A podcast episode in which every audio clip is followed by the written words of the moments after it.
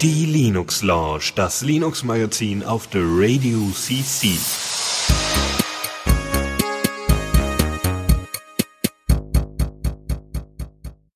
Hallo und herzlich willkommen zur Linux Lounge. Ähm, wir haben Hallöchen. Ach so, ja, Chris, du, bitte. Ja, wir sind wieder am Start. Der, der liebe Chris, äh, das bin ich und äh, der Michael ist auch da. Hallo. Genau, wir haben uns gedacht, wir machen das jetzt regelmäßiger. Ja, zum Glück. Und bisher haben Ist ja wir, also so sind wir ganz gut in der Zeit, glaube ich, was die Regelmäßigkeit angeht. Ich wollte sagen, die letzten Folgen alle regelmäßig äh, geschafft. Das ist ja, also hoffentlich schaffen wir es, das beizubehalten. Ähm, wie der eine oder andere vielleicht gemerkt hat, äh, es fehlen im Moment online noch äh, die letzten ein, zwei Folgen, glaube ich. Äh, die werden demnächst nachgereicht auf der äh, The Radio CC. Genau. Aber die aktuellste Folge wird wahrscheinlich als allererstes noch veröffentlicht werden und dann kommen alle weiteren. Wir haben, glaube ich, erstmal nichts großartig an Vorbe Vorbeplänkel noch zu erklären oder zu erzählen. Und Mm, ja, oder? eine Neuerung haben wir. Also etwas Neues haben wir ja. Das können wir ja schon mal sagen. Äh, es wird äh, einen, einen Einspieler geben. Ne? Wir haben da ja was. Genau, und das ist auch weiterhin möglich, uns solche zukommen zu lassen. Also wenn ihr zum Beispiel irgendwelche Open Source und Linux-Themen habt, könnt ihr, könnt ihr uns die einfach aufzeichnen und uns zuschicken. Und äh, vielleicht äh, wird ja der eine oder andere so ein bisschen davon ähm, inspiriert werden, von dem Beitrag, den wir euch äh, gleich darbieten werden. Aber das erst im Laufe der Sendung. Deswegen würde ich ja sagen, fangen wir an mit unserer ersten Kategorie. Neues aus dem Repo. Und Genau. Und Ja, da bitte. lege ich direkt los. ähm, ich habe mir da den, den, das erste Thema geschnappt und das Neueste aus dem Repo, das ist auch noch gar nicht so alt. Drei Tage jetzt ist äh, Wine Version 6.0 als Stable Release ist jetzt draußen und bringt äh, auf jeden Fall zwei dicke Neuerungen mit. Das erste ist ähm, das äh, Vulkan Backend für Wine D3D, also das bringt Unterstützung für DirectX 10 und 11 mit, allerdings erst für die Shader Models 4 und 5 das ist noch relativ beschränkt. Ich glaube, es gibt da noch ein paar Model-Versionen danach. Ähm, man, äh, da wird auch in den Release Notes nochmal extra darauf hingewiesen. Für Gamer ist das jetzt wahrscheinlich noch nicht so richtig relevant, aber man arbeitet da in die Richtung. Zudem wurde auch äh, jetzt die, äh, der Support für Direct Show und Media Foundation äh, direkt in Wine eingebettet. Also früher musste man das sich immer äh, mühsam mit äh, Wine-Tricks nachinstallieren, beziehungsweise brauchte spezielle Wine-Versionen. Äh, Glorious Eggroll ist manchen Gamern vielleicht bekannt, der schon immer wieder fleißig Media Foundation Support mit in die Wine-Versionen oder Proton-Versionen sind es ja bei ihm inzwischen einbaut. Ähm, ja, das ist jetzt äh, nicht mehr notwendig, beziehungsweise einiges von den äh, Features wird jetzt nativ supported von Wine. Das ist eigentlich ganz nett und ich glaube, da kann man in eine rosige Zukunft blicken für diese äh, wunderbare Kompatibilitätsschicht. Genau, Glorious Eggroll wird abgekürzt in GE und findet man zwischendurch mal in Tutorials, dass man äh, das nämlich noch zusätzlich installieren muss. Ja, genau. Ein weiterer großer, neuer, toller Release, der sich jetzt angebahnt hat, ist Jupyter Lab 3.0. Ähm, viele von euch kennen sicherlich Jupyter Notebooks. Ähm, das ist primär Python, also ein Python-Kernel und äh, ein Webinterface, das auch natürlich lokal ausgeführt werden kann, mit dem ihr Skripte, Python-Skripte selber testen und ausprobieren könnt und erstellen könnt. Ähm, viele nutzen das äh, tatsächlich im ja, Education-Sektor, äh, also im Bildungssektor, um anderen Leuten Python beizubringen oder bestimmte spezielle Bereiche aus, äh, aus der Datenanalyse beispielsweise anzubieten. Jupyter Lab ist perfekt angepasst an Daten, Data Science jeglicher Couleur und äh, funktioniert so ein bisschen als, also kann man sich so ein bisschen vorstellen als erweitertes Jupyter Notebooks äh, das äh, ähnlich ist wie RStudio äh, zu R. Ja, also Python äh, ähm, nutzt ja dann meistens sowas wie Pandas, was ein Module ist, das äh, entsprechend Data Science ermöglicht. Also Data Frames, ne? also nicht nur einfach CSV importieren, sondern auch äh, mit den Daten entsprechend, diese Daten entsprechend filtern und sortieren. Und das kann Jupyter Lab. Jupyter Lab 3.0 ist nochmal deutlich schneller geworden. Ich bin, also ich habe das jetzt vor kurzem installiert und geupdatet, weil ich das in meiner, auf meiner Arbeit entsprechend oft verwende und bin äh, ein bisschen, also perplex, muss ich ganz ehrlich sagen ähm, wie, wie schnell das auf einmal rast, äh, wie schnell auf einmal die Sachen ausgeführt werden, was früher echt lange gedauert hat. Ähm, es sind ein paar Features hinzugekommen, die ganz toll sind, nämlich der Visual Debugger. Also es ist noch einfacher, irgendwie die Variablen, die generiert worden sind, zu erkennen, ein Call Stack, Breakpoints entsprechend zu sehen und auch den Source sich nochmal genau anze anzeigen zu lassen, wo denn Fehler auftauchen. Und damit könnt ihr deutlich besser euren Code schreiben. Äh, dafür ist aber der Xeos Python Kernel notwendig, der so ein Debugging überhaupt notwendig, also ermöglicht. Ähm, es gibt, glaube ich, noch andere Kernel, die das ermöglichen, aber die haben sich da auf Xeos äh, geeinigt.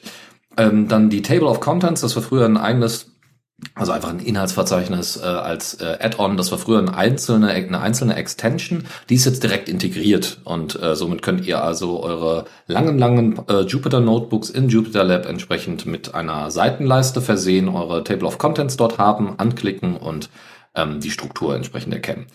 Dann ähm, gibt es noch ein paar neue Display Languages. Also wenn ihr bisher auf eure Sprache gewartet habt, die das supportet wird, vielleicht jetzt mal reingucken. Ähm, es gibt einen Simple Interface Mode, der einfach genauso aussieht wie Jupyter Notebooks. Ähm, und somit ne, alle anderen Features, die es da so gibt, einfach ausblendet, was ein bisschen einfacher ist, wenn ihr das äh, in Schule, Uni oder anderen Bereichen vorstellen wollt, bei Workshops oder so.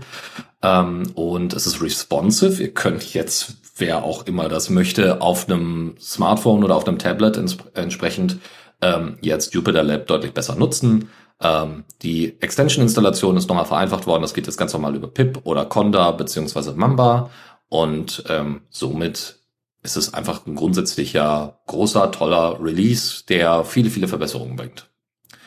Ein weiterer, der dazukommt, ist QField. Äh, QField ist ein Programm, äh, also eine App primär, die an QGIS angedockt ist. QGIS ist ein Geoinformation, Open Source Geoinformations, äh, eine Geoinformationssoftware mit der ihr ähm, Karten erstellen könnt, unter anderem aber noch viel, viel mehr. Ihr könnt äh, ähm, mit geografischen Daten grundsätzlich arbeiten und somit äh, zum Beispiel äh, die Nähe bemessen, unterschiedliche Karten versuchen zu digitalisieren oder zu redigitalisieren. Und QField ist eine Applikation, ist eine App, ähm, die äh, ziemlich cool ist, weil ihr dort zusätzlich, äh, weil das euch ein Interface bietet, mit dem QGIS Server beispielsweise oder mit auch Postgre und so weiter zu interagieren und direkt dort Daten einzutragen. Also wer vielleicht Street Complete oder eine andere, andere Applikation kennt, wo man die Sachen in OSM eintragen kann, wie Osmond oder GoMap auf iOS, äh, so ähnlich kann man sich das für QField nur in sehr, sehr angepasster Form vorstellen. Das heißt, wenn man als weiß ich nicht, als, als äh, jemand, der bei der Stadt angestellt ist oder so, äh, bestimmte Informationen benötigt, zum Beispiel sind die Parkbänke noch in Ordnung und so weiter, kann man da weitere Features hinzufügen und die dann entsprechend eintragen. Also das ist primär für Leute, die rausgehen und entsprechende Daten reinholen müssen. In der Version 1.8, die jetzt veröffentlicht worden ist, gibt es einmal ein Freehand Digitizing äh, Feature, also das heißt, ihr könnt jetzt Freihandzeichnungen mit einem Stylus äh, einbringen. Ihr könnt ähm, direkt, ähm, wenn ihr ein Objekt vor Ort habt, könnt ihr äh, View und Edit äh, entsprechend auswählen. Das heißt, ihr könnt euch äh, die Informationen anzeigen lassen und könnt sie auch direkt dann editieren. Das war vorher in der Form nicht so einfach möglich und ich glaube, inzwischen geht's auch mit multiplen äh, Objekten, die ihr da habt. Autocomplete-Modus gibt es eine Bluetooth-Integration, damit ihr mit ähm, entsprechenden anderen ähm, geografischen Systemen zusammenarbeiten könnt, also zum Beispiel äh, mit anderen GPS-Empfängern. Äh, äh, ähm, es gibt noch weitere Sachen, die Grid-Funktionalität erweitern. Äh, ihr habt, äh, um die Daten, also wenn ihr zum Beispiel mit mehreren Leuten gleichzeitig in der App arbeitet, also das heißt, andere Leute sind gerade genauso schnell unterwegs, könnt ihr sogar die aktuellen Daten, die euch da gerade angezeigt werden, einfach direkt runterladen. Äh, da gibt's jetzt einen Reload-Button, der das deutlich vereinfacht. Ähm, neue Fonts sind drin, und das war's erstmal, was so am wichtigsten war. Ich muss ja sagen, ich hatte in meiner Abschlussarbeit mich mit verschiedenen äh, geospitalen Systemen beschäftigt und war ja doch recht erstaunt, wie die Community da drum. Also wer jetzt noch gar keine Berührung hatte mit solchen äh, ähm, Geotagging und, und Datenaufbereitung, ähm, das ist schon eine sehr große Community dahinter. Und auch QGIS ist eine, ist eine Anwendung, die richtig mächtig ist, die einem erlaubt, verschiedene Kartenquellen einzubinden und äh, zu bearbeiten. Und das ist äh, sehr spannendes Thema und da gibt es wirklich viele, viele Sachen zu und auch äh, Qfield. Ähm, also es ist ein spannendes Thema, wer sich damit beschäftigen will. Das ist eine, eine reiche Community mit viel, viel Content und vielen coolen Tools. Ähm, Finde ich sehr spannend. Okay, dann äh, gehe ich mal über ins nächste Thema. Äh, und zwar mache ich mit äh, unseren werten Zuhörerinnen und Zuhörern ein neues Themenfeld auf, und zwar Streaming. Wir hatten ja schon mal über, äh, ich hatte ja schon mal von der Open Streaming Plattform berichtet, äh, hatte sie auch mal zwischenzeitlich ausprobiert und äh, bin jetzt äh, in Vorbereitung auf diese Sendung neben einem neuen Release von derselbigen auch über zwei weitere Alternativen gestoßen und die wollte ich hier einmal kurz erwähnen. Und zwar einmal das OpenStream Platform Release Version 0.8. Da gab es einige Neuerungen, die vor allen Dingen die Skalierbarkeit betreffen. Ähm, da wird der Service aufgeteilt in mehrere kleinere äh, hostable Dienste, die dann also als separate Container zum Beispiel auf unterschiedlichen Maschinen ähm, bereitgestellt werden können, um so eben halt auch größere Communities zu stützen. Ähm, zudem wurde, und das ist für mich leider so ein bisschen ein Red Flag, aber das ist meine ganz persönliche Meinung, äh, optional äh, als Möglichkeit hinzugefügt, für die Registrierung, Selbstregistrierung von Benutzern Google Recapture einzubinden, um sich gegen äh, ja, Registrierungsspam zu schützen, so die Aussage der Entwickler. Ähm, ja, ist für mich, wie gesagt, ein Red Flag. Ich finde das nicht besonders gut, weil ich äh, sehe, es gibt genügend andere Alternativen zu Recapture und ähm, die auch sehr gut funktionieren. Hier zu benennen wären zwei gute Beispiele. Einmal Tutanota, der äh, ja, Secure Mailing äh, Dienstleister aus Hannover, die ein sehr schönes Capture benutzen oder auch Age Capture, das ebenfalls Open Source ist. Ähm, hätte man sich meiner Ansicht nach nicht für Google entscheiden sollen. Aber nun, da bin ich nicht drin. Das ist nicht äh, das äh, soll auch äh, andere nicht davon abhalten, diese sehr gute Plattform zu benutzen. Aber das ist optional, oder? Das ist nicht gezwungenermaßen, dass man es verwenden muss. Ja, das ist richtig. Also du musst es nicht einschalten, ähm, es ist aber äh, optional einschaltbar und äh, allein schon die Tatsache, dass man sich da für diese eine Lösung entschieden hat, ist für mich schon ein bisschen schade. Naja, ähm, die ist ähm, einfach und effektiv. Insofern ist natürlich nicht sehr schön im Open Source Gedanken. Ja, wie gesagt, das, ja. da soll jeder seine eigene Entscheidung äh, fällen, jeder oder jede.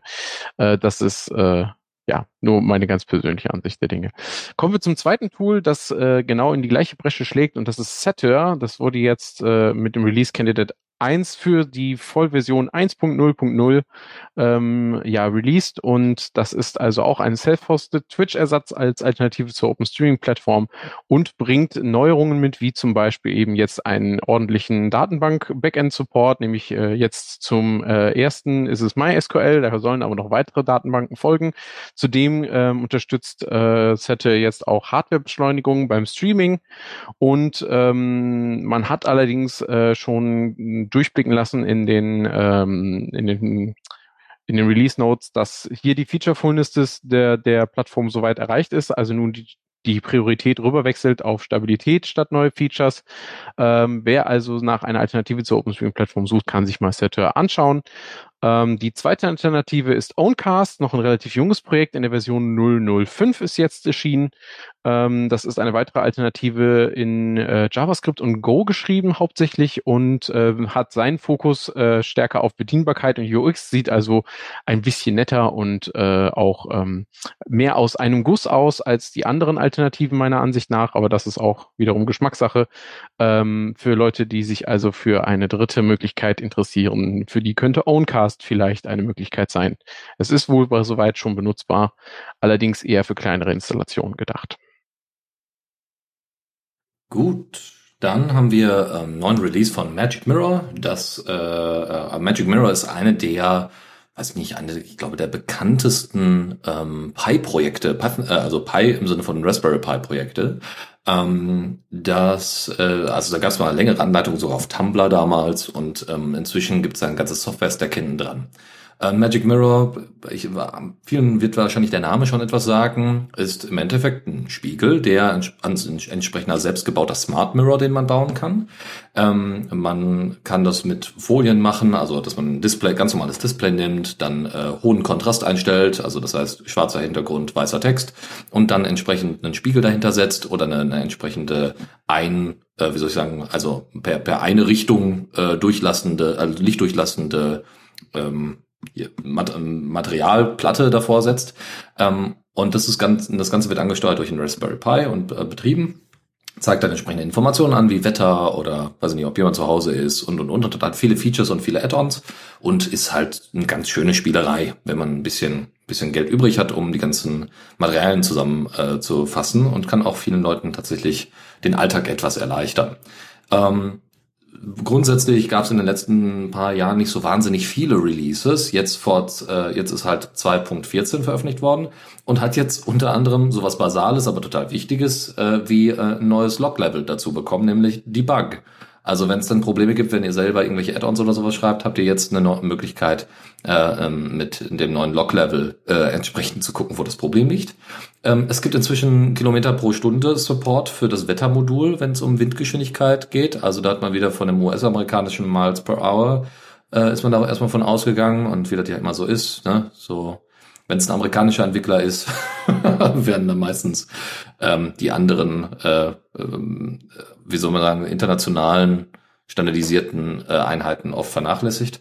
Und äh, grundsätzlich wurden einfach viele Abhängigkeiten, die die Software halt hat, weil sie in unter anderem mit äh, Node-Paketen teilweise gebaut worden ist, aktualisiert. Es gibt noch ein paar Details, Sachen, aber grundsätzlich ähm, ist es erstmal heute der Linux Lounge mit drin, um nochmal darauf aufmerksam zu machen, dass es das noch gibt und dass das auch weiterhin gepflegt wird, was ja auch nicht gängig ist.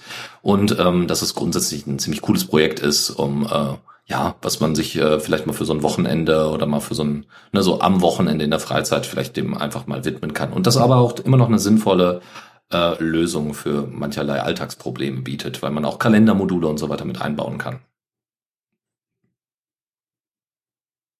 Okay, dann äh, übernehme ich wieder. Äh, ich habe auch noch ein anderes Update mitgebracht und zwar von Conduit. Conduit, äh, hier ein kleiner Shoutout an die Foss AG. Da haben wir einen aktiven Member, nämlich den Entwickler des Programms. Ähm, das ist ein äh, Matrix-Server basierend auf Rust. Ist auch eine relativ ja, was heißt relativ, eine, eine junge Entwicklung, sage ich jetzt mal, die ähm, nach und nach mit immer mehr Features ausgestattet wird. Äh, jetzt seit neuerem unterstützt Conduit nämlich App-Services, das heißt sowas wie Bridges zu anderen ähm, Messengern sind jetzt möglich. Äh, dieses bisher noch unversionierte Projekt, also wer auf die Seite kommt und jetzt nach Release Notes, scha Notes schaut, wird sich wundern, weil da steht nur Version 000. Es gibt noch kein, kein Release in, der, in dem Sinne. Ähm, ist also noch Work in Progress, aber äh, ist vielleicht mal ein Blick wert, denn ähm, Conduit legt äh, großen Wert auf Ressourceneffizienz und Geschwindigkeit und äh, soll also ähm, Matrix-Server äh, für jedermann ja selbst hostable machen. Sehr interessantes Projekt, lohnt sich mal einen Blick und vor allen Dingen im Auge behalten. Dann haben wir noch NeoChat. Ähm, NeoChat ist äh, jetzt in der 1.0er Version veröffentlicht worden, also der erste Stable Release.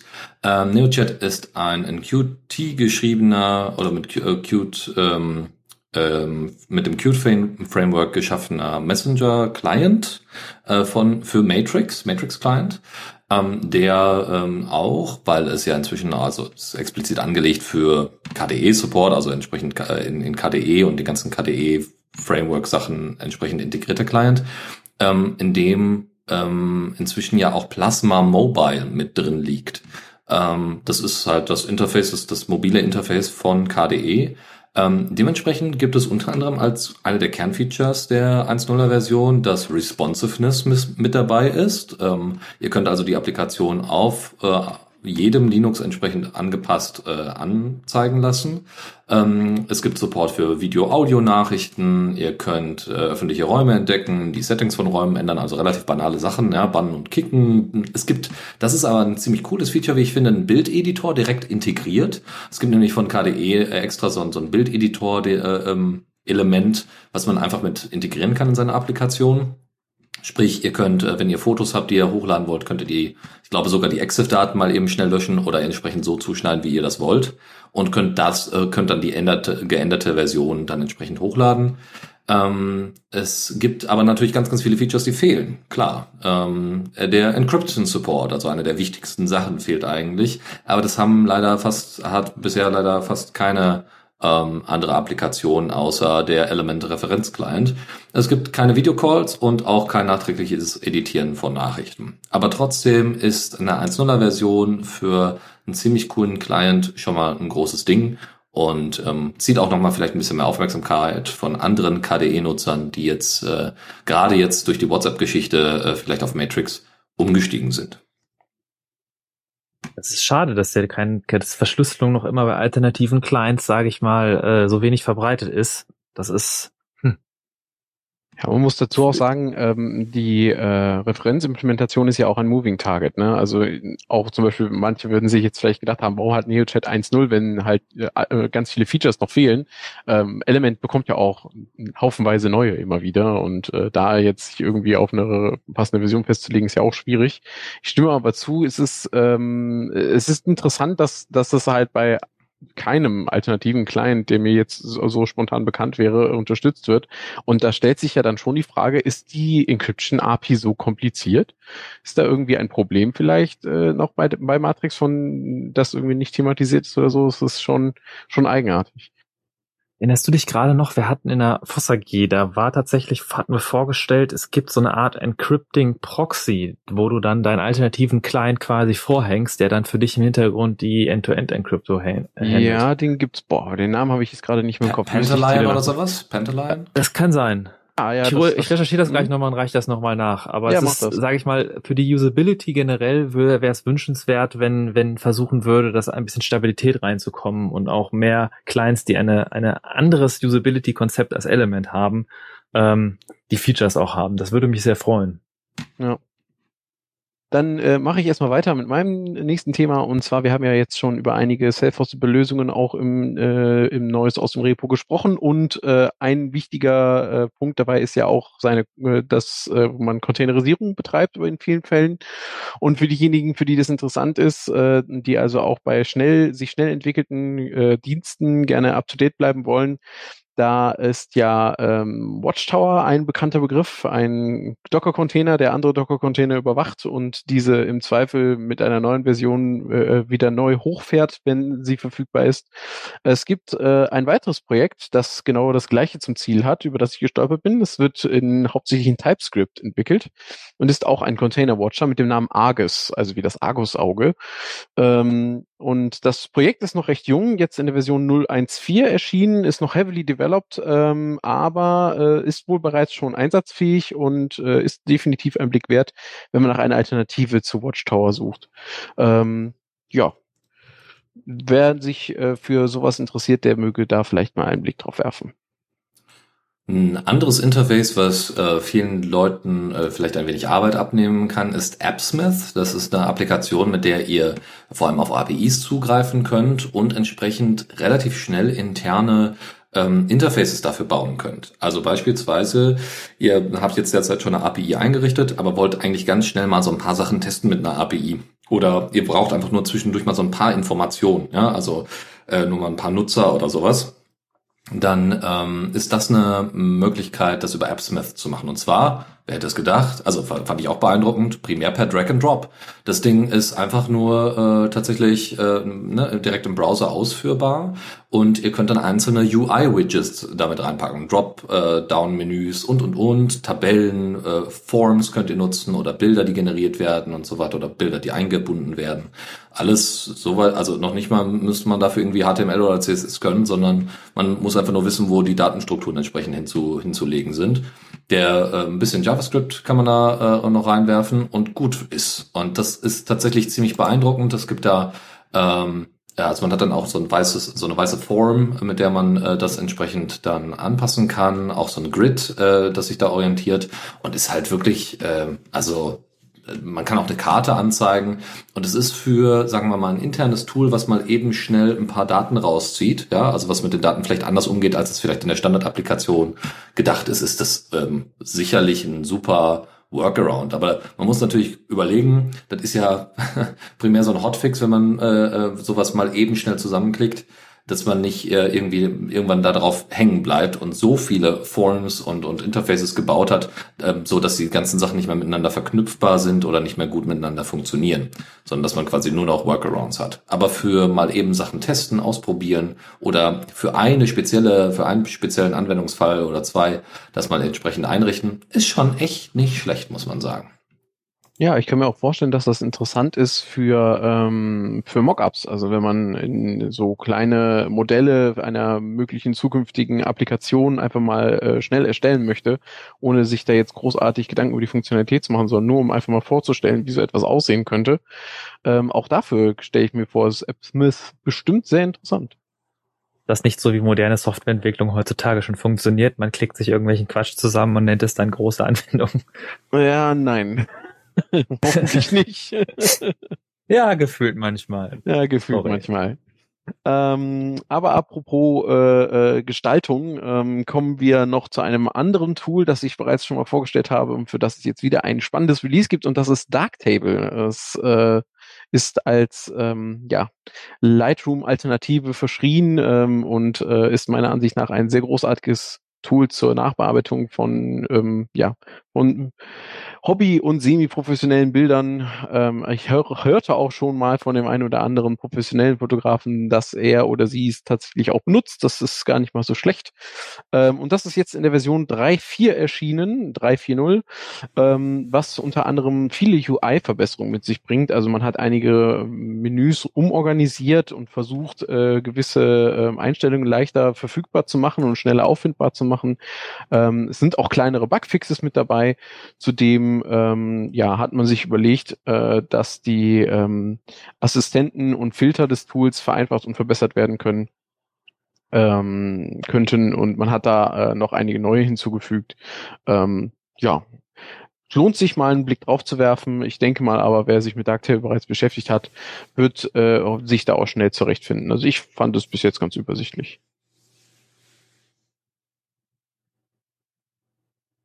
Gut, dann machen wir weiter mit Farmi Studio äh, 2.3.1 in der 2.3er Version. Äh, also was ist Farmi Studio erstmal? Das ist ein NES, also tatsächlich Nintendo Entertainment System Music Editor. Ähm, ist ganz cool. Also es hat äh, sind C Sharp geschrieben und wurde für Linux mit Monodevelop umgesetzt ähm, und hat drei NES Sound Engines, die verwendet werden können, MIDI Input Support und ist multiplattform nutzbar, also tatsächlich unter Mac OS X als auch Windows als auch Linux.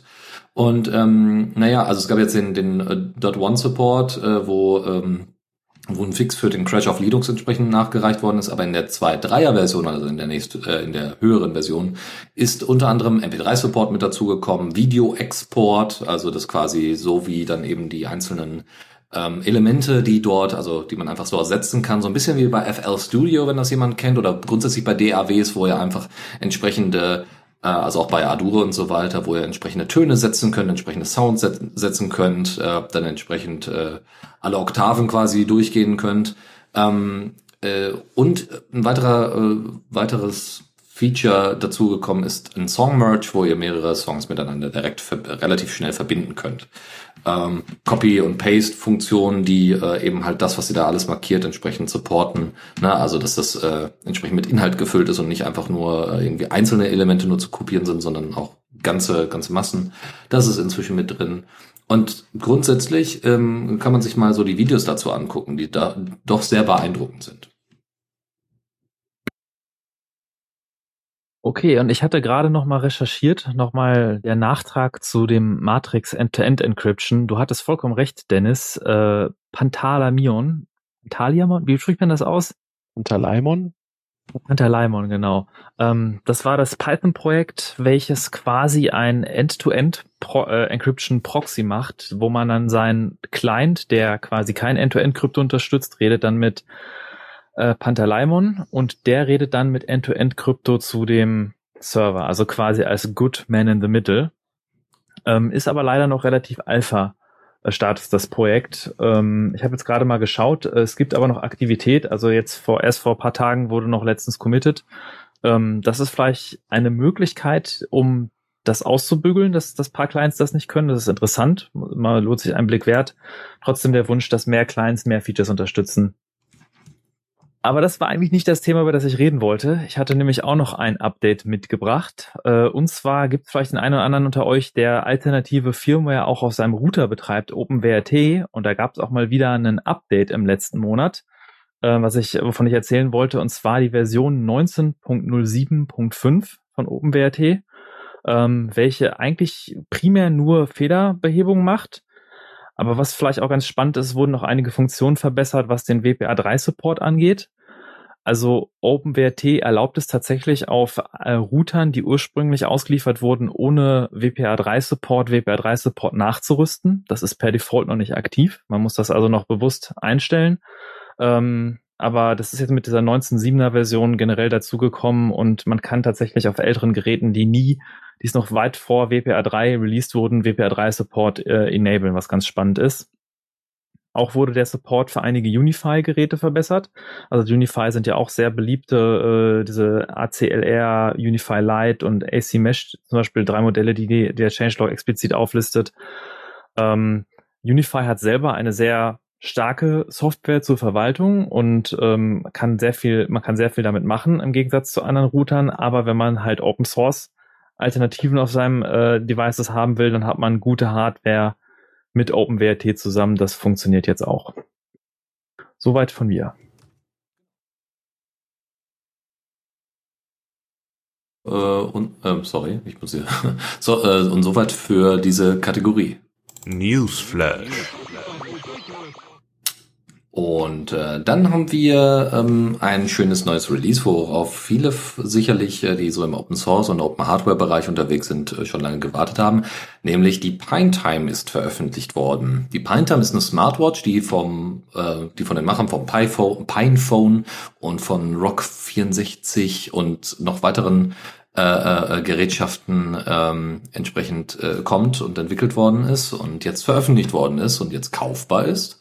Ähm, wir gucken einfach uns mal so ein, paar, ein bisschen die, die Stats an. Also es hat ein kapazitives Touch-Display, das relativ klein ist. Äh, ist tatsächlich mit ähm, nicht nur Kunststoff, es ist nicht nur Plastik pur, sondern es hat tatsächlich auch ein, ein Zinkgehäuse oder also natürlich eine Legierung ähm, es hat äh, ein USB äh, was mit, der, mit äh, drin ist, 180 Milliampere Batterie.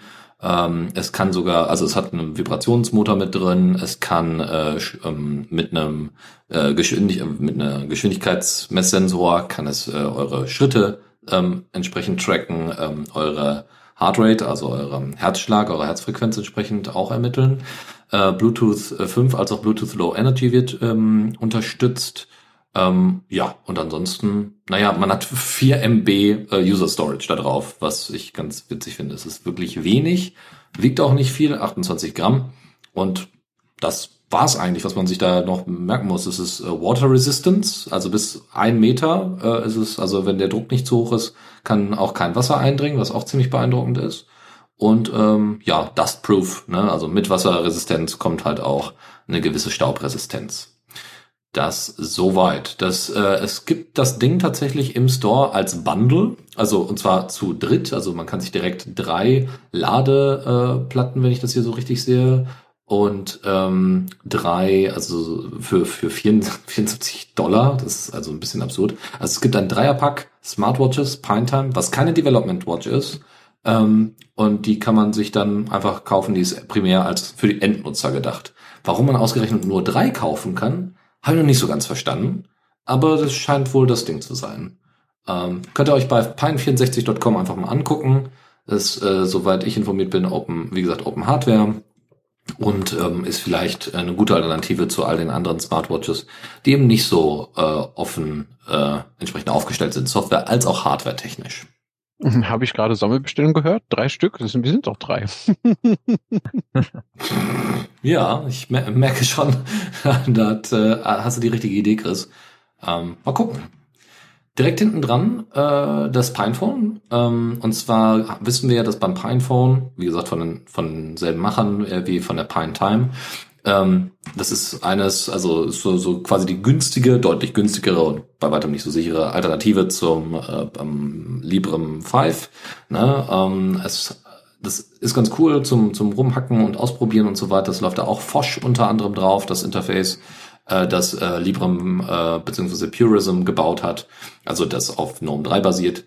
Und äh, ja, es gibt jetzt demnächst eine Mobian Edition davon. Und Mobian ist eine, also eine Community Edition. Mobian ist eine auf, wer hätte es gedacht, Debian-basierte Mobi Mobile, Mobil-Endgerät äh, ähm, äh, Betriebssystem-Version, äh, die man sich mal angucken kann, eben mit ARM64 Support und ähm, scheint tatsächlich auch ganz gut zu sein. Also man kann das Pinephone für 150 Dollar tatsächlich kaufen. Es hat 2 GB RAM, 16 GB eMMC Internal Storage und es gibt da auch noch eine weitere Version. Also die Mobian-Version ist sogar mit 3 GB RAM und äh, kostet 200 US-Dollar. Das ist immer noch nix für ein Telefon.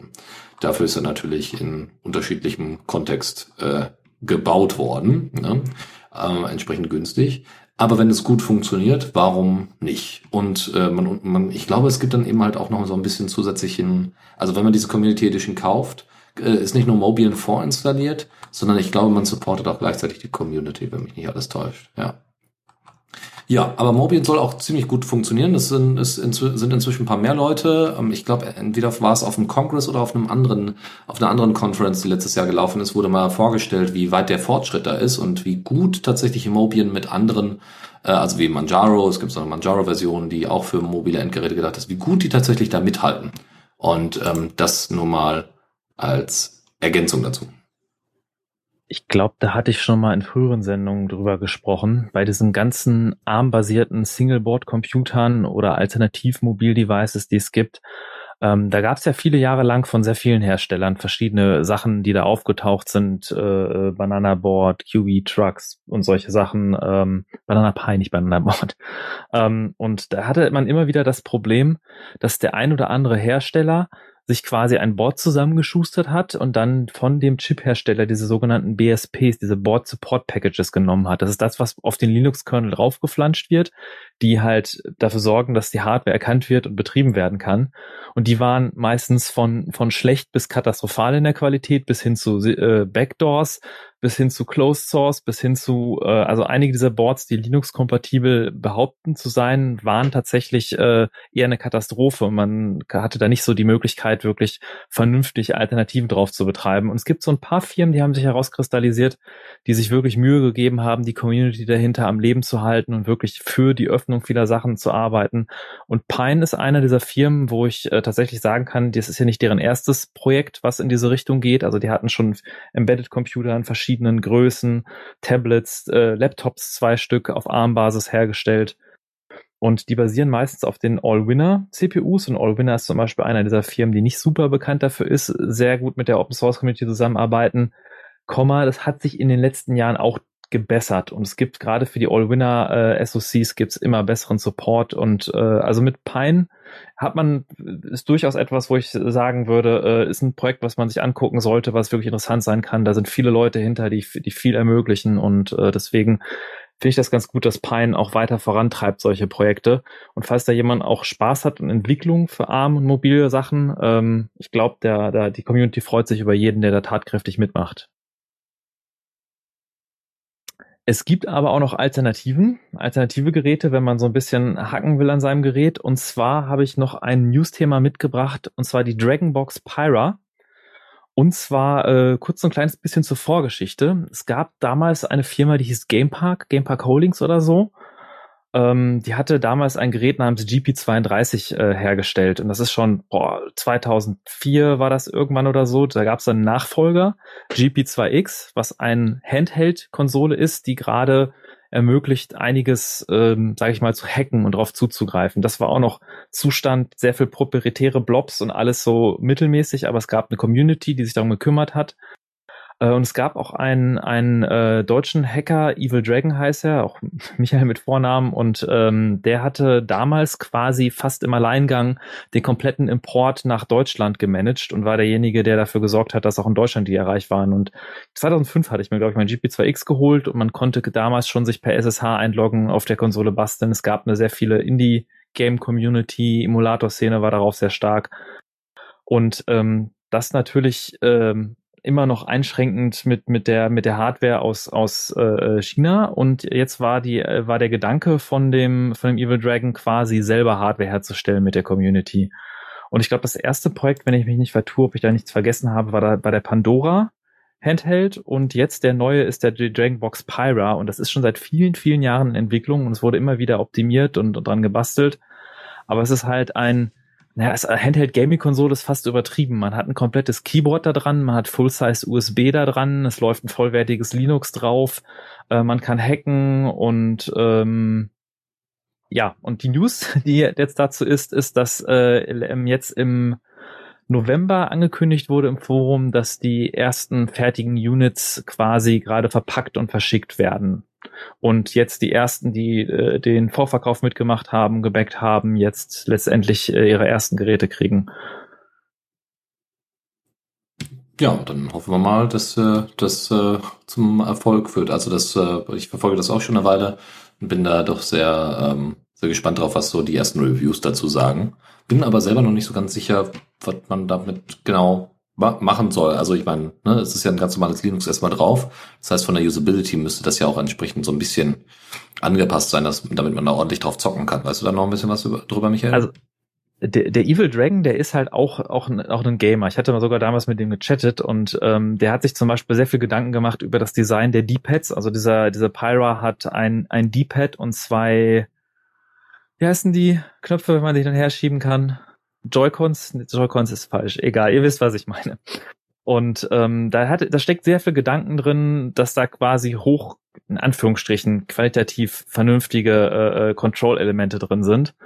Und ähm, sehr stark in der Emulator-Szene ist das halt. Also wenn man dann jemand ist, der gerne seine Retro-Games spielt, PlayStation 1, N64, Super Nintendo etc., ähm, dafür ist das zum Beispiel sehr gut geeignet. Alles klar.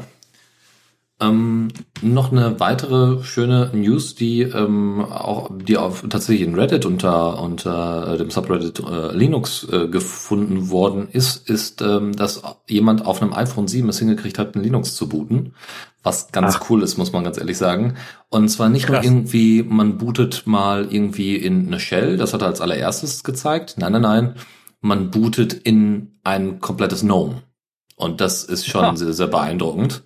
Ähm, und er hat es auch bedient. Also er konnte dann auch die Sachen, also das Display ist, äh, also er hat es aufrecht gezeigt ähm, und somit äh, wurden natürlich bestimmte Fenster nicht vollständig angezeigt. Aber da die Auflösung vom iPhone 7 schon ziemlich krass war, ähm, konnte man tatsächlich relativ viele Bedienelemente da einfach auswählen. Und das sah schon sehr beeindruckend aus.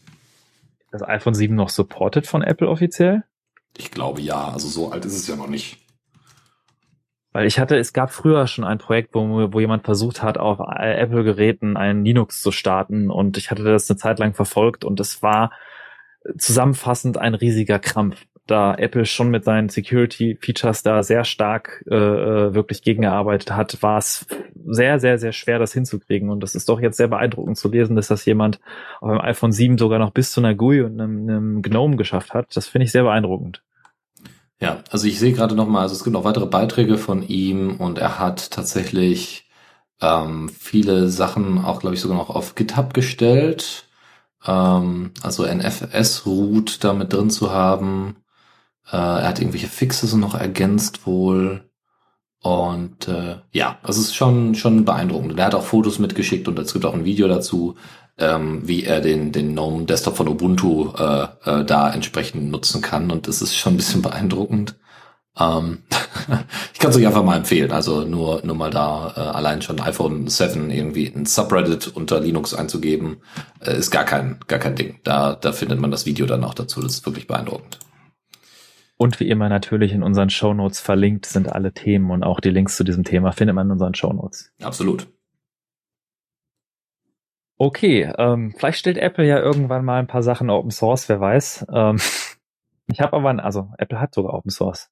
War keine so gute Überleitung, egal. Es gibt ein anderes Thema zum Thema Open Source und zwar äh, jetzt aktuell reden ja viele Leute wieder über Messenger, weil WhatsApp äh, angekündigt hat, dass sie ihre Datenschutzerklärung teilweise anpassen, sind sehr viele Leute gewechselt zu sehr vielen anderen Anbietern und da hatte, hatten, ich hatte ich mir überlegt, das ist vielleicht eine gute Gelegenheit mal auch zu erwähnen, ähm, dass es gibt einen Messenger, der war bis jetzt immer Closed Source, und zwar ist das Threema.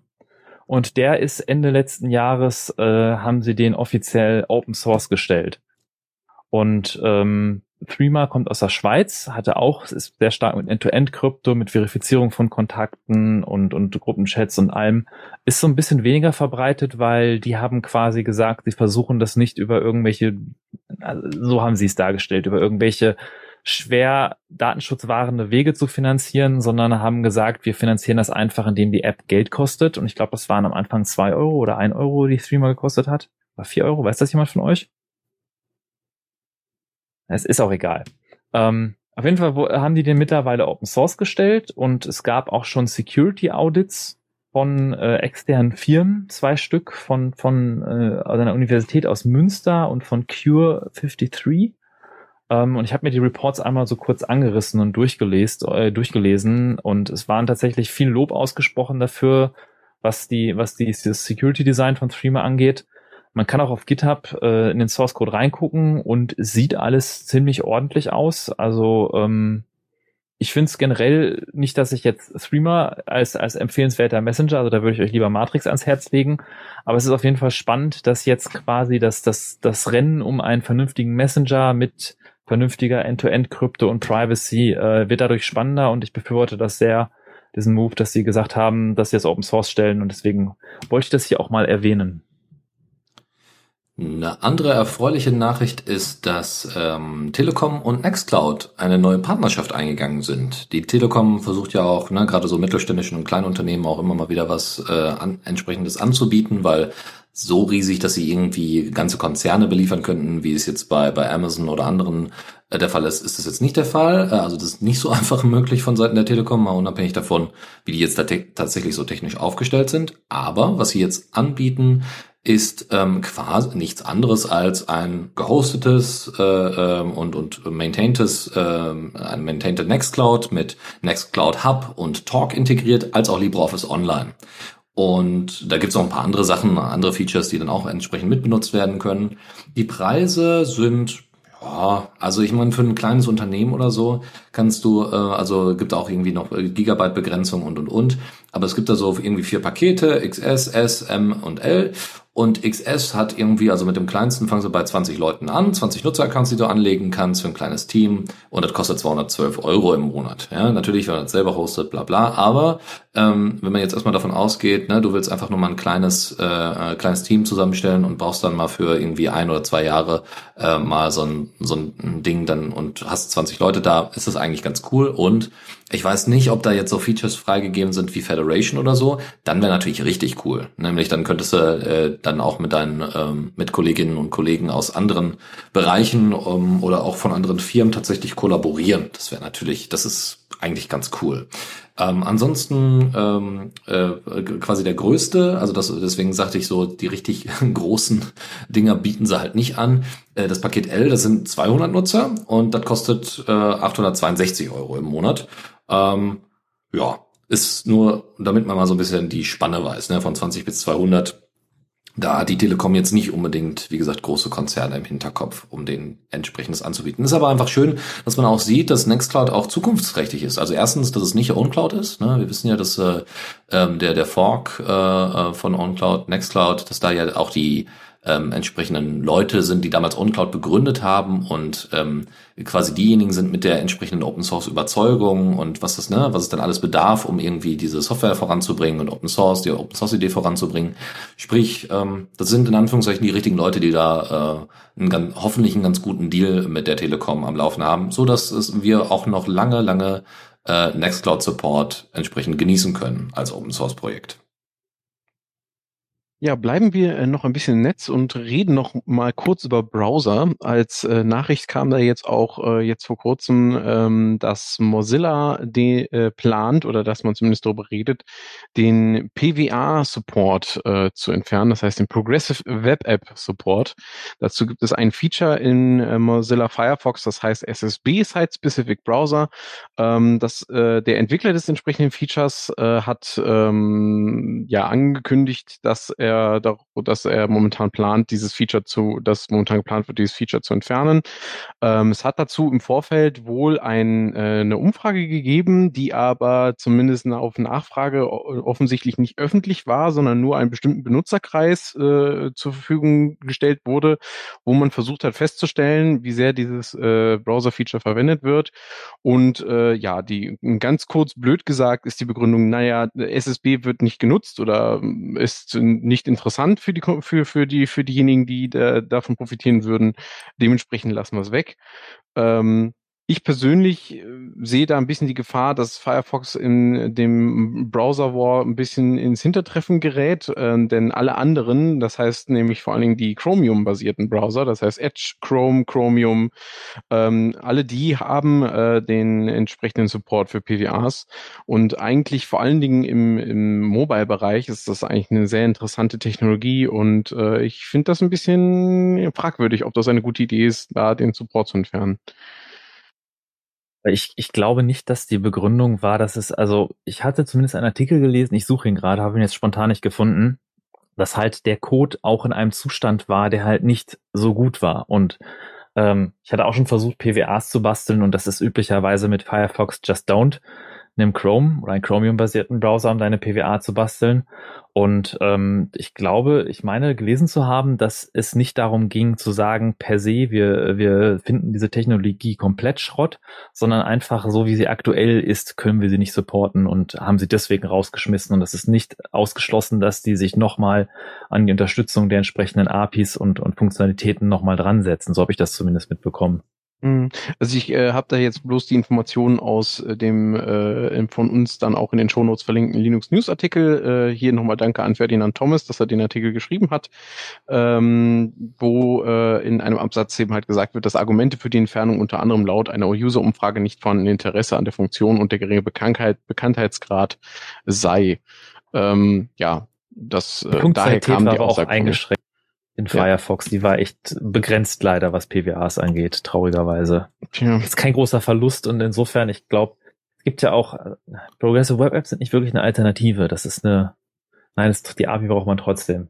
Mal ja, ist auf jeden Fall ja. spannend zu beobachten, ja. Mal ganz kurz, ähm, welche Funktionalität wäre, also was, was in einem vermeintlich verpasse ich denn äh, bei Pro äh, Progressive Web Apps? Es geht doch darum, äh, also wir, wir sprechen aber nicht von, von den entsprechenden Web, also den Add-on, als Add-on-Schnittstelle, oder doch? Äh, Michael. Also es geht nicht um die äh, Add-on-Schnittstelle. Das ist vielleicht ganz sinnvoll, dass du mal kurz nachfragst, was ist überhaupt eine PWA? Ähm, und zwar geht es um einen Support, eine, eine Menge an Funktionen und APIs, die quasi äh, JavaScript eine Webseite nutzen kann, um äh, für eine, eine Webseite, dass sie eher sich verhält wie eine native App auf der jeweiligen Plattform, wie zum Beispiel eine native Handy-App. Und man kann dann halt definieren, da ein Eigen für die, dass man den Launcher hat, dass man die Seite einfach als App installieren kann, in Anführungsstrichen. Dann hat die so ein eigenes Icon und kann gestartet werden und startet dann quasi ohne Statusleiste. Das ist API-Zugriff auf viele Hardware-Funktionen, GPS, Bluetooth etc. Und auch vor allem äh, Webworker ist da wichtig. Das ist eine Technologie, wo man quasi im Hintergrund Sachen ausführt und auch Offline-Funktionalität äh, ermöglicht, so dass die Anwendung quasi läuft und im Hintergrund, wenn sie gerade kein Netz hat, trotzdem Sachen anzeigen kann.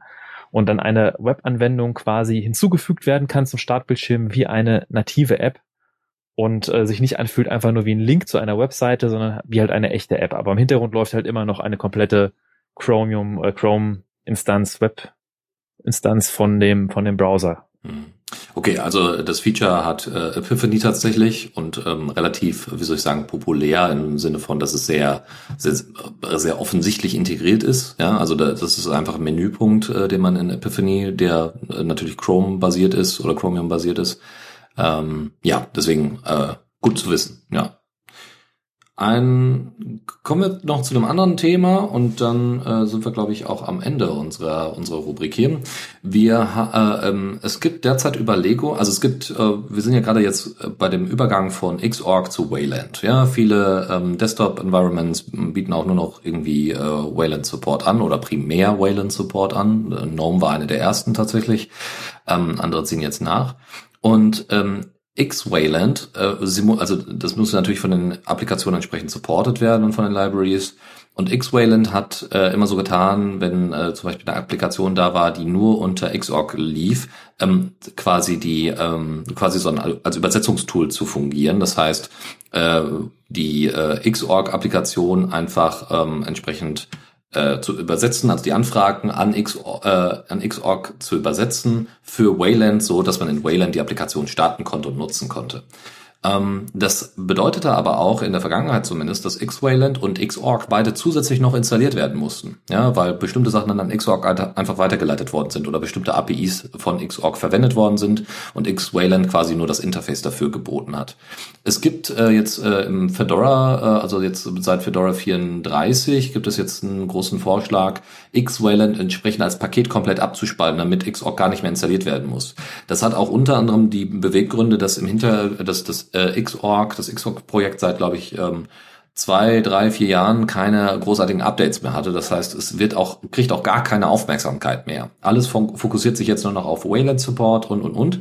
Und das bedeutet aber, dass möglicherweise irgendwelche großen Sicherheitslücken, die in XORG drin sind, auch keine Aufmerksamkeit mehr bekommen. Sprich, man möchte einfach nach und nach, soweit es, so schnell es irgendwie geht und so gut es irgendwie geht, alles durch X-Wayland ersetzen, das separieren und das abkoppeln. Ne? Das ist die News, ja, also dass man den Plan hat, dass X-Wayland demnächst ein eigenes, unabhängiges von Xorg, unabhängiges Paket wird und äh, Softwareprojekt. Und das scheint auch ganz gut zu funktionieren. Es gibt so ein paar äh, X-Wayland Weiterentwicklungen, die teilweise wieder zurückportiert worden sind und und und. Ne? Also man ist jetzt gerade dabei. Eigentlich soll das nicht so ein Riesenaufwand sein. Ähm, was ja viele vielleicht noch von euch kennen, ist X-Render. Ähm, das wird teilweise emuliert und da, also für, auch für, für Spiele und so, da müsste man schauen, wie äh, sich diese, das bezüglich dieses neuen Vorschlags entsprechend ähm, entwickelt. Ja? Also gerade wenn man Spiele nutzt und dann X-Render einsetzt, ähm, das gerade wenn man Spiele zockt im Fullscreen und so weiter, wird X-Render unter anderem mit eingesetzt. Das wurde bisher emuliert und möglicherweise könnte man das jetzt einfach direkt in X-Wayland äh, einbetten und hätte somit das Problem primär gelöst. Wir schauen einfach mal, wie sich das weiterentwickelt, aber es bedeutet, dass wir auf dem besten Weg Richtung einer äh, Wayland-fokussierten Linux-Landschaft sind, die, glaube ich, uns allen äh, ähm, die, die Arbeit deutlich erleichtert. Jetzt warten wir nur noch darauf, dass sich Pipewire weiterentwickelt und dann kann man nämlich auch endlich äh, den Screen sharen, äh, wenn man in Big oder Jitsi sitzt. Ich muss ja zugeben, dass ich auf meinem Notebook noch Xorg und kein Wayland betreibe. Ich bin KDE-Nutzer und das Notebook habe ich vor boah, zwei Jahren, drei Jahren installiert, eingerichtet oder so. Und da waren meine Erfahrungen mit, mit, mit zumindest KDE auf Wayland immer noch holperig und deswegen habe ich mich damals dagegen entschlossen. Aber ich ähm, freue mich, dass es da auf jeden Fall weitergeht. Ein letztes Thema, was ich noch mitgebracht habe aus der News Section, ist äh, zu Elasticsearch, was eine Index-Datenbank, Index-Datenbank, ja, ich hoffe mal, dass keiner haut mich jetzt, wenn ich das so bezeichne, ähm, wird meistens eingesetzt im Logging-Umfeld in dem sogenannten Elk-Stack, Elasticsearch, Logstash und Kibana äh, ein, ein, ein, ein Indizierung- und Suchtool. Meine Güte, Entschuldigung. Ähm, das wechselt die Lizenz zur SSPL. Und diese SSPL hat der ein oder andere vielleicht schon mal gehört im Kontext von MongoDB. Die haben das nämlich auch gemacht. Und die Beweggründe dahinter sind die, dass äh, große Cloud-Anbieter wie zum Beispiel Google, Amazon und, und andere bieten teilweise diese Datenbankdienste oder diese Elasticsearch-Dienste as a Service an und nehmen dafür Geld ein, richtig viel Geld und betreiben ein Elasticsearch-Cluster und richten das ein, bringen aber quasi nichts zurück an die Community.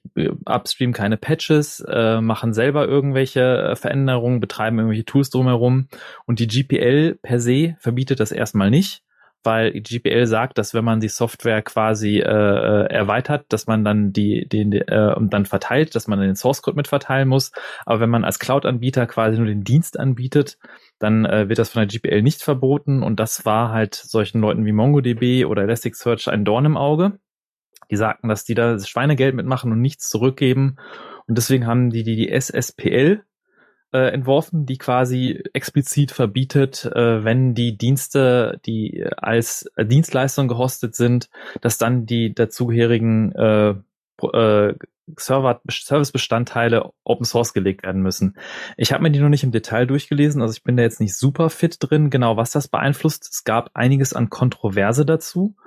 Ähm, zum Beispiel, dass die äh, auch einschränkt, selbst unmodifiziert, äh, äh, darf sie nicht einfach verwendet werden, wenn nicht der Code veröffentlicht wird, weswegen sie auch keine USI anerkannte Open Source Lizenz ist. Aber ich weiß nicht, vielleicht hat ja noch Dennis oder Chris dazu noch ein bisschen mehr Insight, wie genau die Unterschiede sind, warum einige Leute das kritisieren. Ähm, also ich habe nur noch im Kopf, dass sich das, äh, dass es zum Beispiel ja noch Unterschiede gibt. Es gibt zum Beispiel auch ähm, Lizenzanpassungen, die sich zum Beispiel spezifisch auf Cloud-Anbieter beziehen. Die SSPL ist allerdings allgemein für Server-Side Dienste. Und das Krasse ist halt, und das ist, glaube ich, auch das Problem mit der OSI, das hast du, glaube ich, auch schon angedeutet, dass ähm, die diese Lizenz äh, viral nicht nur auf äh, anliegenden Code, wie das ja normalerweise bei der GPL ist, das heißt, wenn du irgendwie dein, den, den Code äh, nutzt, um ähm, den und, und dann erweiterst, dann musst du diesen wieder veröffentlichen, sondern auch ganze Services, die ähm, den auch äh, die diesen Programmcode verwenden im Hintergrund. Das heißt, du hast eine Applikation, die hat irgendein tolles Frontend und im Hintergrund hast du deine MongoDB laufen mit SSPL, dann bist du eigentlich dazu verpflichtet, laut dieser Lizenz deinen gesamten Dienst, das heißt den Frontend und Backend Stack, der wiederum an diese MongoDB angebunden ist, mit zu veröffentlichen. So habe ich das verstanden. Ähm, kann mich natürlich auch täuschen. Ähm, das ist tatsächlich schon ziemlich stark äh, und ähm, man liest auch, äh, wie du äh, ja auch schon erwähnt hattest, im Vorfeld der Vorbereitung liest man ja auch, dass viele Leute sagen, man hätte es auch weniger extrem gestalten können und trotzdem die richtigen treffen können. Ähm, ja, ist durchaus eine kontroverse Geschichte glaube, da kommt es sehr auf die Details an, weil auch bei der bei der GPL sind Kritiker, die sagen, Open Source ist böse in Firmen äh, zum Beispiel, dass sie sagen, wenn du irgendwas mit Open Source verwendest, musst du gleich dein ganzes Produkt Open Source stellen, was natürlich völliger Quatsch ist. Ähm, da wäre es halt die Frage bei der SSPL, ob diese Sorgen, wenn ich ein Produkt mit einer MongoDB bastel oder einem Elasticsearch, ob es dann, äh, ich das dann gleich, wenn ich das als Dienst anbiete, sofort Open Source stellen muss. Ähm, das wäre mal spannend, da eine rechtliche sag ich mal, ein bisschen fundiertere äh, Einschätzung zu lesen von, wenn jemand einen, einen passenden Link hat oder so, kann er uns gerne einmal zusenden. Dann kann ich das Thema vielleicht nochmal mitbringen. Mhm. Aber zumindest war es das aus der News-Ecke von mir. Du hattest ja noch, ähm, bevor wir in die nächste Rubrik gehen, du hattest ja eigentlich noch äh, ein anderes Thema mitgebracht, über das wir noch kurz reden wollten. Wollen wir das jetzt vielleicht hier einmal kurz einbringen? Das war ja die Sache wegen der äh, Corona-Warn-App. Ach ja, das hatte ich, hatte ich in den Notizen hier fast übersehen. Wir hatten nämlich zwischen unseren Sendungen natürlich den Kongress ähm, oder den Remote-Kongress RC3 ähm, und wir hatten auch gemeinsam hier von der Linux Launch 4.3 hatten uns über ein paar Themen unterhalten und hatten uns auch über die, die Corona-App äh, unterhalten. Und äh, das ist vielleicht auch nochmal ganz spannend, ähm, quasi äh, äh, als Thema. Ich weiß nicht, ob Dennis, ob wir das jetzt noch einschieben oder die Sendung schon lang genug ist. Mm, also mir ist das tatsächlich gleich. Ich äh, glaube aber, ich persönlich zumindest nicht so wahnsinnig viel leider da hinzufügen zu können. Ähm, also Mehrwert zu bieten. Dementsprechend könnte man auch überlegen, ob man das nicht äh, nächste Sendung nochmal angeht. Ich glaube auch, die Sendung ist lang genug und äh, können wir nächstes Mal nochmal ein bisschen über die Neuerungen und was es da Interessantes zu berichten gibt, drüber reden und mal jetzt mit der Zockerecke weitermachen. Alles klar, dann die Zockerecke bitte. Zockerecke. Darauf habe ich gewartet. Sehr schön. Ähm, wir fangen äh, direkt mit unseren bereits äh, direkt zu Beginn der Sendung äh, angekündigten Beitrag an. Ähm, nämlich feiern wir den hundertsten Blogbeitrag bei dem Open Source äh, Game Valoran, ähm, beziehungsweise schon den 102., den es da gibt. Ähm, einfach, dass ein Projekt erstens so regelmäßig irgendwelche Blogbeiträge über seine Entwicklung preisgibt, ist auch nicht gängig. Ja, also ich kenne das tatsächlich primär von Matrix, die hier This Week in Matrix haben, wo man einfach up to date bleibt. Und ähm, es gibt auf jeden Fall einige Fortschritte zu verzeichnen. Aber wir haben, also wir würden, wollen euch quasi Valoran gerne vorstellen. Und wir haben das Glück, dass wir jemanden haben, der Valoran selber entsprechend unterstützt und sich besonders gut damit auskennt. Das ist Julian, der früher hier auch bei der Linux Lounge immer mal wieder mit dabei war. Und der wird das jetzt quasi ähm, anstatt uns einfach mal erledigen. Valoran ist ein Multiplayer-Rollenspiel mit einer offenen Welt. Das Spiel ist Open Source und verwendet Voxel-Grafik, ähnlich wie zum Beispiel Mindtest oder OpenSpace. Es macht bei einigen seiner Inhalte Gebrauch von prozeduraler Generierung. Das heißt, Spielinhalte sind nicht von Hand gefertigt, sondern werden zu Beginn des Spiels von Algorithmen erstellt. Hier hebt sich das Spiel definitiv ab, indem es diese Technik auf ein ganz neues Niveau hebt. Die Welten, die Valoran generiert, sind wirklich außergewöhnlich schön und nur selten monoton. Man kennt das vielleicht aus Spielen wie Mindtest oder Minecraft, wo die Welt nach einiger Zeit recht monoton wirkt und es nicht viel Neues zu entdecken gibt. Dieses Gefühl kommt hier nicht auf. Wer jetzt bereits ins Spiel reingeschaut hat und von der Welt beeindruckt ist, kann sich auf was gefasst machen, denn laut Aussage der Entwickler ist das noch lange nicht das Ende der Fahnenstange. So planen die Entwickler zum Beispiel die Bewegung von Kontinentalplatten zu simulieren, um das Gelände noch realistischer wirken zu lassen. So, nun zum Gameplay. Zu Beginn setzt Valoran euren Charakter in eine kleine Stadt. Von dort aus kann man sich gleich auf den Weg in ein großes Abenteuer machen oder noch ein wenig in der Stadt herumstöbern. Viel zu sehen gibt es da allerdings noch nicht. Ihr seht euren Charakter meistens in der dritten Person und könnt somit bei jeder Wanderung die wunderbare Landschaft bestaunen. Mein Tipp, der Hängegleiter, den jeder Charakter von Anfang an besitzt, macht das Erforschen der Welt zu einem echten Erlebnis. Also einfach mal auf den höchsten Berg steigen, den ihr sehen könnt und losfliegen. Ein Fokus von Valoran ist vor allem das Erforschen der Spielwelt. Zu entdecken gibt es eine Menge. Dunkle Wälder, Berge, verschiedene Städte und eine bunte Mischung mysteriöser Kreaturen, die in sämtlichen Größen zu finden sind. Okay. Bevor ich zu weit abschweife, muss ich noch erwähnen, dass Valoran in einem sehr frühen Stand der Entwicklung ist. Zwar kann man schon ein wenig im Spiel rumschnuppern, aber wer ein volles Rollenspielerlebnis erwartet, wird leider enttäuscht.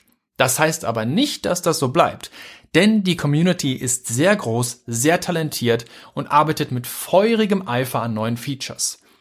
Dieser Eifer ist definitiv zu spüren, denn nichts im Spiel ist von der Stange. Musik, Soundeffekte, Grafiken und 3D-Modelle sind alle von der Community selbst hergestellt. Das Design und diverse Features von Valoran sind zum Teil inspiriert von Spielen wie Cube World, Legend of Zelda, Breath of the Wild, Dwarf Fortress und Minecraft. Diese Inspiration merkt man dem Spiel an, ohne dass es sich wie ein Klon dieser Titel anfühlt. Valoran ist trotz allem ein ganz eigenes Spiel. Zu den geplanten Features gehört zudem eine komplexe Simulation der Ökonomie sowie das Generieren von Quests und Story-Elementen. Außerdem sollen die Lebensläufe der NPCs simuliert werden, um eine immersive Welt zu schaffen. Generell habe ich das Gefühl, dass Valoran in Zukunft noch einiges mehr zu bieten haben wird. Ich bin unheimlich beeindruckt von Valoran und würde mich freuen, wenn ihr alle das Spiel ausprobiert. Wenn ihr das Spiel unterstützen wollt, könnt ihr dies entweder mit eurem Können machen und helfen, das Spiel zu verbessern, oder auch finanziell, indem ihr auf Open Collective an das Projekt spendet. Herzlichen Dank, Julian, für diesen Beitrag. Wer selber auch mal einen Beitrag einschicken möchte, zum Beispiel indem er ein bestimmtes Projekt vorstellt, ähm, gerne so mit einer Grenze von drei Minuten, der kann das an Kommentar at the-radio. oder the tatsächlich machen. Nicht Inzwischen ist kein Minus mehr notwendig, glücklicherweise. Also Kommentar at theradio.cc. Ich möchte dazu noch äh, kurz noch was ergänzen. Und zwar eine Sache, die ich auch wichtig finde, ist, ähm, viele kennen ja zum Beispiel von Titeln wie Minecraft äh, die große äh, Plugin-API. Äh, das heißt, die Möglichkeit, das Spiel mit eigenen Inhalten zu erweitern. Und äh, auch wenn ähm, Valorant Open Source ist und äh, diese Möglichkeiten bietet, ähm, kann, äh, äh, kann man hier tatsächlich auch schon erwarten, dass die, ähm, dass eine ähm, ja, Plugin-Möglichkeit äh, vorhanden, also geplant ist und auch schon daran wird auch schon aktiv gebaut. Das heißt, ähm, nicht nur die Inhalte, die jetzt im, im Upstream tatsächlich landen, werden bei Valorant äh, natürlich auch wahrscheinlich bewertet und man muss dann sich mit der Community auseinandersetzen, aber man kann auch ganz unter eigener Regie Inhalte schaffen und dort hinzufügen, um so das Spiel dann eben halt zu seinen, nach seinen Vorstellungen zu verändern.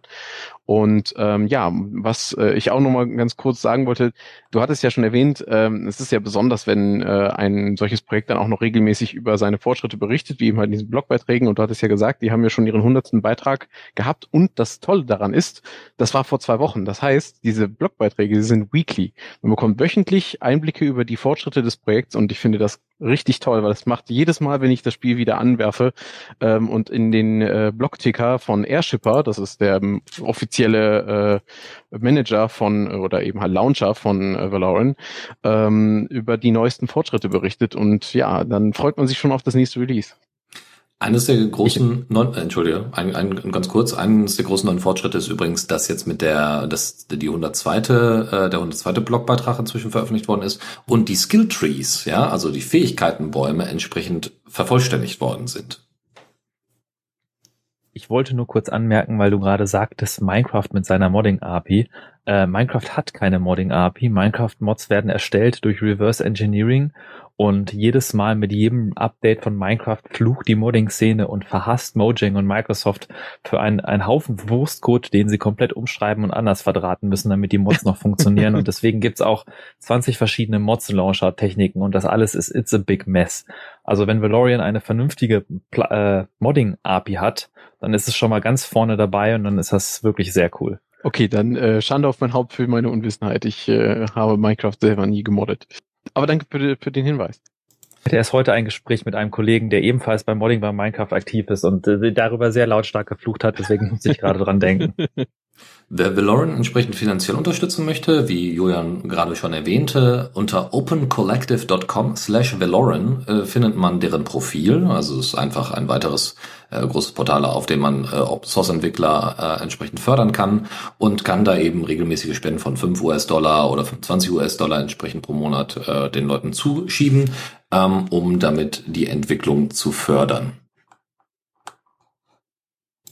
Gut, das glaube ich, zu dem Thema wäre es erstmal. Nochmal herzlichen Dank an Julian, dass äh, er uns äh, da quasi einen wunderbaren Überblick gegeben hat, wie Valoran funktioniert und äh, warum man sich das mal genauer anschauen sollte. Chris, ich glaube, du hast sogar aufgrund des Beitrags beziehungsweise aufgrund dessen, dass wir das heute als als Thema überhaupt in der in der Sendung haben, überhaupt erst angefangen, dich damit das zu beschäftigen. Richtig, ja genau. Ja. Ich spiele das erst seit seit äh, drei Tagen. Ja, und bis Rein aus Recherchegründen hängst du da jetzt jeden ja, Abend ja, drei Tagen dran. Ist, Rein äh, aus Recherchegründen. Ja, absolut. For genau. science. I, I'm doing it for science. Okay, dann habe ich noch zwei andere kleine Themen von uns. Das allererste ist ähm, etwas, was zumindest artverwandt ist, nämlich Mineclone 2. Äh, Mindtest hat man gerade schon angesprochen, so eine Art, äh, also es ist halt primär ein Klon von Minecraft, äh, beziehungsweise ne, kein Klon wirklich, aber es ist eine, auch teilweise eine Engine. Und tatsächlich gibt es quasi eine Erweiterung, die nennt sich Mineclone. Da ist jetzt die zweite Version veröffentlicht worden. Also die, nicht die zweite Version, oder Mineclone 2 ist eine, das ist so ein bisschen wie MP, Player 2, ja, das ist eigentlich ein neues Projekt. Und dort findet sich ähm, dann die 070er Version, die veröffentlicht worden ist. Ähm, man kann, das ist verwirrend. Genau, es ist alles ein bisschen verwirrend. Man muss Mindtest auch installieren, also alle Stable äh, äh, Releases von Mindtest werden als quasi Engine verwendet, um dann Mineclone darüber zu legen. Ähm, Mineclone äh, ist deutlich näher an Minecraft dran, was äh, so die ganzen Features äh, angeht, ist aber bei weitem noch nicht in der Feature-Parität, natürlich nicht. Ähm, man kann es sich aber mal anschauen und ich wollte das hier nicht unerwähnt lassen, wenn wir jetzt bereits schon ein äh, Voxel-Spiel hier mit drin haben. Ein anderes Ding, ähm, und das wäre dann der letzte Beitrag aus unserer Zockerecke, ist Vercadia. Wenn ihr VR Enthusiasten seid, ist das vielleicht was für euch. Es gibt ähm, äh, es gibt ja VR-Chat, was sicherlich viele auch von Reddit und Co. kennen und aus irgendwelchen Memes oder so. Ähm, sowas äh, oder Second Life, wo es noch nicht mit Virtual, äh, also Virtual Reality mit im Zusammenhang gebracht worden ist.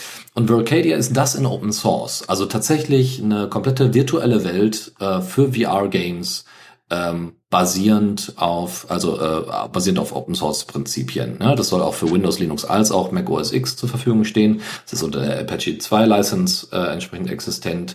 Ist ähm, also Server als auch Clients sind entsprechend Open Source und es gibt solchen Support wie Spatial Audio, das heißt, ne, wenn die Leute an euch vorbeilaufen, hört ihr das entsprechend. Ähm, grundsätzlich gibt es wohl sehr viel Erweiterungen, äh, die möglich sind. Scripting in, in Realtime ist möglich. Auch da gibt es einen Development-Blog, den man da abonnieren kann. Ähm, da Anfang des Jahres sind auf jeden Fall noch mal ein paar neue Sachen veröffentlicht worden. Und es gibt zwar tatsächlich äh, drei große Sponsors, also was heißt große Sponsors? Es gibt überhaupt Sponsoren, die jetzt nicht irgendwie einzelne Personen sind, sondern richtige Unternehmen. Äh, Maite Fusi, 3D, äh, Igo und ähm, Impro Media, die man sich da vielleicht mal anschauen kann. Man kann selber Events hosten, eigene äh, Avatare erstellen, eigene Welten erstellen und ähm, kann da in Anführungszeichen einfach mal loslegen. Die haben einen Discord-Channel, wie es leider zu viele Open-Source-Projekte auch haben. Und äh, einfach mal selber irgendwie einen Server zu hosten, der ein bisschen was drauf hat. Ne? Oder das zumindest einfach mal da in dem Rahmen mal auszuprobieren, kann sicherlich spannend sein.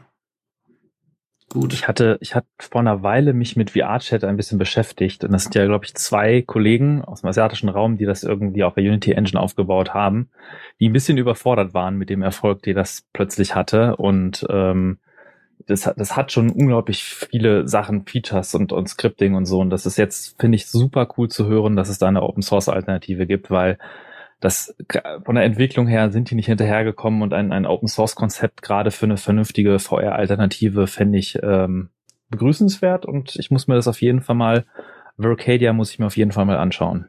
Man muss sagen, dass der äh, VR-Support unter Linux immer noch nicht so super geil ist. Ähm, das, äh, da wird inzwischen dran gearbeitet. Valve versucht da viel zu tun, aber die können natürlich auch nicht einfach alleine quasi den Linux-Support für VR mhm. äh, hochhalten. Es gibt noch irgendwie OpenVRX oder v VX oder so, äh, was äh, teilweise so Schnittstellen zu zu Mozilla, also zu, zu, ähm, zu, zu Web Engine, also Gecko Engine entsprechend anbietet, damit man, wie heißt es nochmal, WebGL entsprechend verwenden kann. Oder vielleicht ist es auch WebVR oder so. Also da gibt's Überlegungen, das äh, irgendwie in Open Source zu implementieren, aber wer weiß, ob das nicht dem, dem der Kostenkürzung von Mozilla jetzt auch zum Opfer gefallen ist. Ähm, muss man mal ein bisschen schauen. Das wär's aus der Kategorie. Und so kommen wir zu unserem Kommando der Woche. Den Slot habe ich mir einfach dreisterweise kurzerhand mal geschnappt. Und zwar, ähm, falls jemand einmal auf einem Remote-Server per SSH unterwegs war und sich da gefragt hat, wie viel Platz nehmen gewisse Ordner, dann kann man mit, mit Disk Usage minus H und mit, mit Find und minus R und kann sich da was zusammenbasteln. Oder man verwendet NCDU, das ist, steht für Ncurses Disk Usage und bietet einem quasi auf der Konsole ein ganz simples Ncurses-basiertes Display, wo man durch seine Ordnerstrukturen gehen kann und prozentmäßig mit solchen Balken sehen kann, wie viel Platz denn jetzt von dem ganzen Dateigröße der einzelne Ordner nimmt und kann dann da durchgehen, kann dann die einzelnen Ordner aufklappen und hat so eine visuelle Platz Usage äh, in Ncurses, was auch über SSH funktioniert. Ja, herzlichen Dank, Michael. Dann gehen wir weiter. Tipps und Tricks. Hier habe ich ein weiteres Projekt mitgebracht, was vielleicht äh, nützlich ist als jemand, der mal mit Software-Versionsverwaltung Git arbeitet. Ähm, da stellt sich immer die Frage, wie kann man sein Git-Tree vernünftig visualisieren? Und Git kommt ja selber mit einer GUI, die mehr, mehr schlecht als recht ist. Also Git-K sehr, sehr grundlegend und reicht meistens, um sich das mal vorzustellen. Es gibt auch von der Konsole Sachen. Ähm, aber ein Tool, worüber ich gestolpert bin, was ich sehr praktisch fand, das heißt, hat den lustigen Namen Klaus. Und zwar Klaus Git Viewer ist ein auf Web basierter Viewer, der quasi ähm, sehr einfach einzurichten ist. Also er braucht eigentlich gar keine Einrichtung. Wenn man Klaus installiert hat, kann man den aus seinem Git-Repository starten und hat dann eine Webview, wo man seinen Code mit Syntax-Highlighting, seine Diffs, seine Patches sehen kann, durch die History browsen kann. Ähm, wenn man äh, Dateien hat im Markdown oder Restructured Text Format, werden die automatisch richtig dargestellt. Äh, man kann aus dem Git, äh, aus dem Git, aus dem Webbrowser heraus auch pullen und pushen in dem Repository und äh, sich darüber navigieren. Und äh, ist auf jeden Fall ein sehr nützliches Tool, wenn man gerade zum Beispiel einfach so eine äh, Visualisierung hat und nicht gerade eins der großen Tools auspacken will für sein Git-Repository. Aktuell ist die Version 1.5.2 aus März 2020 ähm, und die letzte Entwicklungsaktivität ist November 2020, aber das ist schon relativ funktionsvollständig, deswegen ist das also noch durchaus äh, also das ist nicht so, dass es nicht entwickelt wird, sondern das ist durchaus schon sehr weit fortgeschritten und vielleicht ganz nützlich für den einen oder anderen. Dann äh, stelle ich auch noch ein kleines Tool vor, und zwar Setzer. In der Version 0.4.0 ist das jetzt vor kurzem erschienen, deswegen kam ich drauf, aber da wir darüber ja noch nie gesprochen haben, habe ich das jetzt mal unter Tipps und Tricks gepackt. Das ist nämlich ein LaTeX-Editor. Und jetzt werdet ihr sagen, oh Herr, du Herr je, noch ein LaTeX-Editor. Das ist doch diese ganzen IDEs, die immer vollgepackt sind mit irgendwelchen Funktionen und Buttons und überhaupt. Und ich will doch bloß eine Vorschau und meinen Text eingeben. Und ja, genau. Dafür ist Setzer da. Äh, Setzer ist ein simpler LaTeX-Editor, der geschrieben wurde mit dem GTK-Framework in Python. Und äh, der hat eine Vorschau im Programm, das heißt, er biet, bietet euch die Möglichkeit, euren äh, LaTeX-Code direkt als, äh, wie sieht es als PDF aus, mit anzuschauen. Und er ist äh, sehr lightweight und simpel gehalten, das heißt, ihr habt eine Texteingabefeld, ihr habt ein Vorschaufeld und sehr viel mehr gibt es dann auch schon fast gar nicht mehr. Es gibt ein paar Buttons, die gewisse Felder einfügen können, aber nicht so unglaublich viele und so riesig und so unübersichtlich, wie das bei vielen anderen äh, LaTeX-IDEs der Fall ist. Ähm, das heißt, für die Leute, die schon recht firm sind im Umgang mit ihrem Tech und einfach nur gerne einen einfachen, simplen Editor haben wollen, für die ist das vielleicht eine Alternative. Das kann man sich vielleicht mal anschauen. Erinnere ich mich, da hattest du Technikstudio vor äh, einigen Sendungen, Tech-Studio vorgestellt vor einigen Sendungen, wo wir gesagt haben, naja gut, großes neues Major Release, vielleicht haben sie die GUI mal ein bisschen aufgeräumt, denn dann war das große neue Feature der Dark-Modus, ich erinnere ja, mich. Ja, genau. Da, da freut es, wenn es so einfache Alternativen gibt. Ähm, dann hätte ich auch noch ein weiteres Tool, was ich unter Tipps und Tricks gepackt habe, weil das letzte Release auch schon über ein halbes Jahr her ist, aber trotzdem ein nützliches Tool ist, und zwar Piper. Ähm, Piper hatte ich, hatte ich tatsächlich kennengelernt. Hier nochmal Dank an Falk aus der Foss AG, der hatte das da vorgestellt. Und es ist ein Konfigurations-Utility für Linux, um seine Maus zu konfigurieren.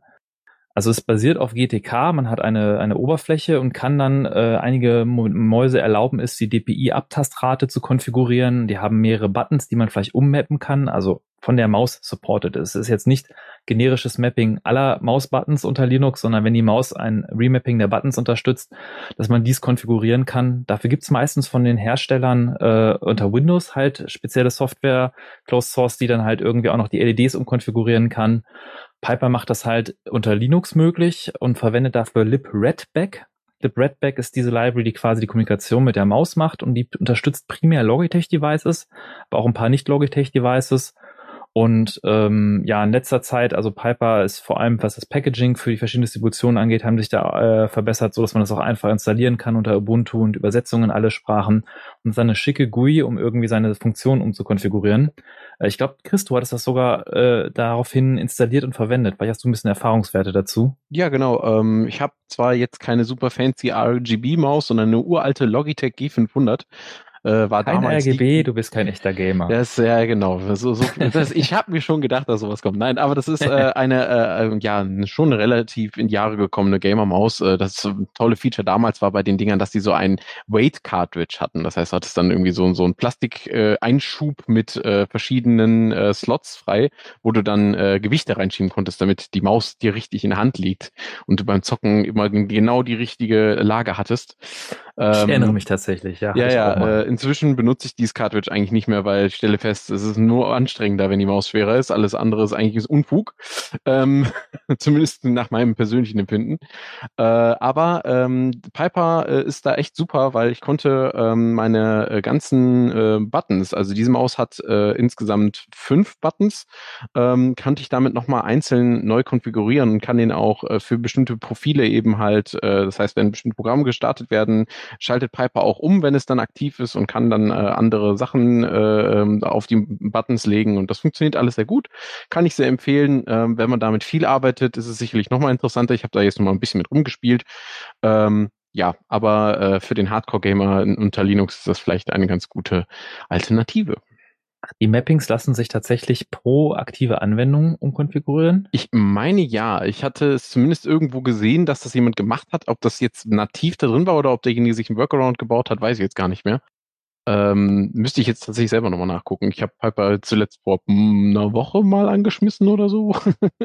mein Gedächtnis äh, ist da nicht so meine Maus, meine, meine G15, glaube ich, oder so ist das, die hat ihren DPI-Schalter auf der Maus und äh, aber dieses Feature mit dem Remapping der Buttons, vielleicht muss ich mir das auch nochmal tatsächlich besser angucken. Ja, nee, aber ich habe gerade nochmal aufgemacht, also es gibt zumindest hier keinen kein, äh, Profilschalter oder sowas, also du kannst zwischen Profilen äh, umschalten mit Hilfe einer belegten Maustaste, das geht, ähm, aber äh, du kannst nicht äh, die äh, jetzt ähm, dynamisch auf eine Anwendung mappen oder so, zumindest nicht direkt.